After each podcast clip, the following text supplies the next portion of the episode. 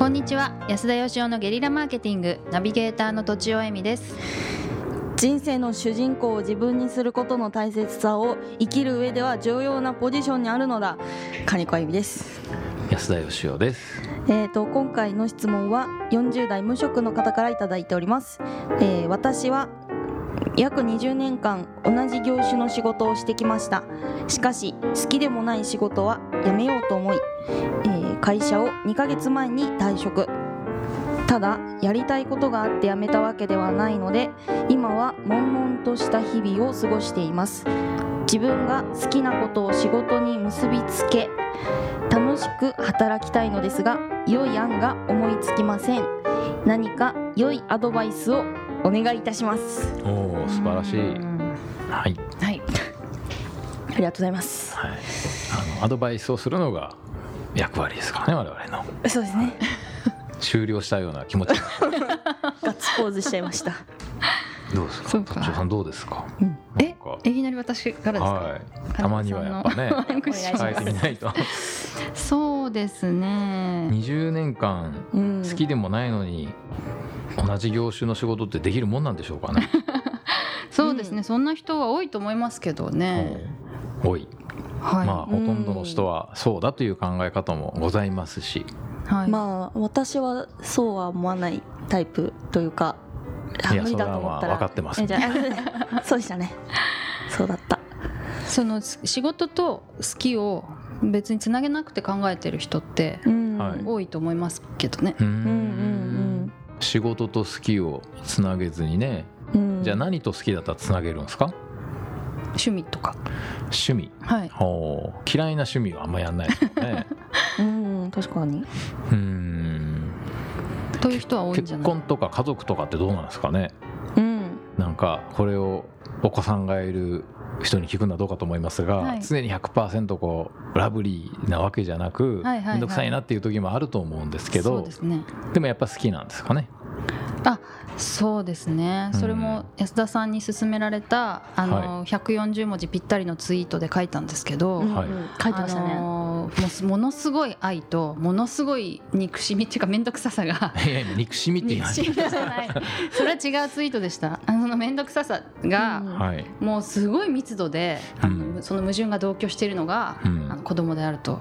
うん。はこういうふうになんかちょっとか書いたツイッターに書いた文字は残っちゃいますけど大丈夫ですか、が憎しみは違います。憎しみは間違いあ面倒くささ。面倒くささ、はい。すごい面倒くさい時もあればうん、すごい愛してる時もあってそれがまあ同時にあるっていうかなるほど、そんな感じですね、うんうん。まあ、仕事もそうですよね。面倒くさいこと好きなことやっててもうん、面倒くさいことありますよね。でもそれで言うと趣味もそうですよ。あー趣味本当ですね。も全く面倒くさくない趣味っていうのを僕見たことがないんですよ。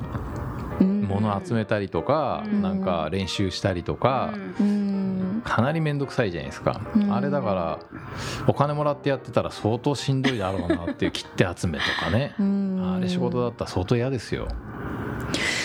いやもしでも例えば私が私音楽あのバンドをやってるんですけどバンドのをじゃあお金あげるから演奏してくれって言われたら全然苦じゃないです。練習も。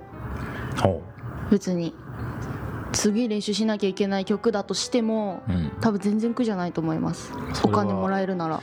お金もらえるなら。趣味だったら苦なんですか？趣味だったらうーんとなんか他にやることってあの仕事あると思うんですよ他にやることがある中での、えー一つのバンド活動って結構時間を割かないと、はあ。要は自分の好きな時間とかちょっとぼーっとしたい時間とかを割かないと練習できないんですよ。例えば友達に友達と遊びたい時でも練習をする時間が必要なんでその分の時間を割かないとできないのがバンバンドっていうか音楽器というか、ううんん、なんかそういうのがあります。安田さんが言っていたパターンと逆で、うん。えーつまり趣味にした方が面倒くさくなってしまうケースも金子さんの場合はあるってことですね。おおそうか。うん。そう。逆の言って逆に言ってたのか私は。もそれはとってもあの重要なねアドバイスいいですよね。いでしょうん。うん。あの確かになんかうーんなんでしょう。すごい楽しくって好きで好きでしょうがないっていうのが転職なのかっていうと、うん。そんなことないような気もするんですようんうね。ん。だから嫌いなことを我慢し続けて仕事するっていうのは僕はどうもいまいちこうやめりゃいいのにと思うんですけど、うん。じゃあその反対は何なのかっつったらうん。好きで好きでしょうがないことを仕事にするっていうふうに思ってる人多いじゃないですか。う、んそんなのないと思うんですよね。多分子育ても趣味も一緒で楽しいけど面倒くさい部分もあったりとかして、うんやっぱ大事なのはそのなんかそのさっき言ってた苦になんないっていうそれがすごい苦になんない。それでなおかつ誰かが喜んでくれるっていうことはうん。それだけですごい転職なんじゃなかろうかっていう気がするんですよね。う。ん。確かに。人の役に立うん。つなんだっけ？忘れちゃったけどまあ、だから嫌いだ困ったさんらうん。やっぱやめた方がいいんですけど、うん。その好きか嫌いかより僕はやっぱ得意かどうかっていうのがすごい大事だと思うんですよ。うーん。自分がすごい苦にならずにできることって結構得意なことだったりするんでうんそれで人が喜んでくれて人の役に立てることはなかなか素敵な仕事なんじゃないかなっていう気はしますけどね。うん。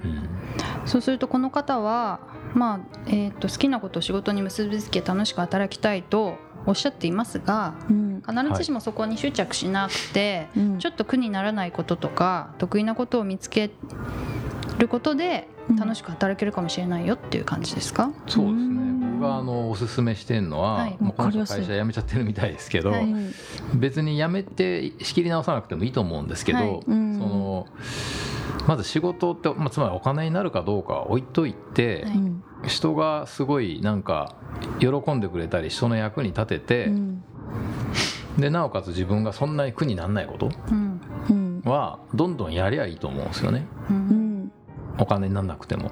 はい。それをやり続けていくうちにそれがいつの間にか仕事になっていくっていうのがなんか正しい仕事の見つけ方な気がするんですけど。うん昔はねなんかお金とかもなかったわけで、はい。なんかあのすごい手先の器用な人が細かい仕事やったりとか料理得意な人が料理やってあげたりとか、いやその人たちが料理が好きで好きでしょうがなかったのかっていうと、まあ、そういう人もいるんでしょうけど、うん。やっぱそれで喜んでくれる人がいてで自分も苦になんないしっていうことで、うん。そういうなんか役割が生まれてったんじゃないのかなっていう気がしますけどね。専業主婦とかはがそうですか？えー専業主婦。それはなんか人のなんかあれですか？こう生活を助けてあげるのが好きだとかあ得意だっていう。苦家事家事とか。うん。なんか今はもう家事代行サービスみたいなのって結構あるけど昔はなかったからうん。そういうのを続いてってお金になることもあるよっていう。どうなんでしょうね。あのでも止まっちゃったでも苦にならない人もいるんでしょうね。その、うん。専業主婦ってそのつまり働いてないっていうことじゃないですか。うん。でも旦那が働いてて収入は十分あるんだけど、うん。だけどあの自分は働いてないと。うん。いう人の中にもそのなんか苦になる人もいるんじゃないかと思うんですけど家のことやんの掃除とか洗濯とかが、あそうか。うん。う、ん。だからなんか苦になるんだったらねなんか別の方法考えてもいいんじゃないのかなとか思っちゃいますけどね、うーん。うん。それが苦にならなくてなんかすごい旦那さんが喜んでくれるのが嬉しいみたいなんだったらねいいかもしれないですね。うん。うん。あもうこんなあと1分になりましたが この良きアドバイスをじゃあ最後にとちおさんから、それじゃないんですか？はい、良きあお願いしますのすごい良きアドバイスで締めてください、えーえっと好きなことを好きなこと？うん。まああの安田さんは苦にならないことっておっしゃってましたけど、うん。まあ、苦にならないことでもうん。好きなことでも得意なことでもいろんなことをちょっとずつ継続してうん。やると結構なんか見えてくるなっていうのがはい。経験上ございまして、はい。そういうことをやってはいかがでしょうか？まあ、あの2ヶ月でどういう状況なのか分かんないですけど、はい。うんもしこう今までの貯金とかがあってまだ余裕があるんであれば、なんかやっぱそのお金になるかどうかよりもうん。人のやっぱ役に立てることっていうか仕事イコールお金になることって思ってる人多いですけど、僕はやっぱ人の役に立てることが仕事だと思いますんで、はい、お金にならなくてもいいんでまずそれやってみたらどうですかね。うん。役に立つこと。はい、はい。喜んでもらえることをうんまずやってみよう、そして自分があの苦にならないことをやってみようと。うんいうことで今日ははい。素晴らしい。以上とさせていただきます、はい。どうもありがとうございました。ありがとうございました。本日も番組をお聞きいただいてありがとうございます。番組への質問ご意見はブランドファーマーズインクのホームページからお問い合わせください。またポッドキャスト番組を自分もやってみたいという方は podcastproduce.com からお問い合わせください。来週もお楽しみに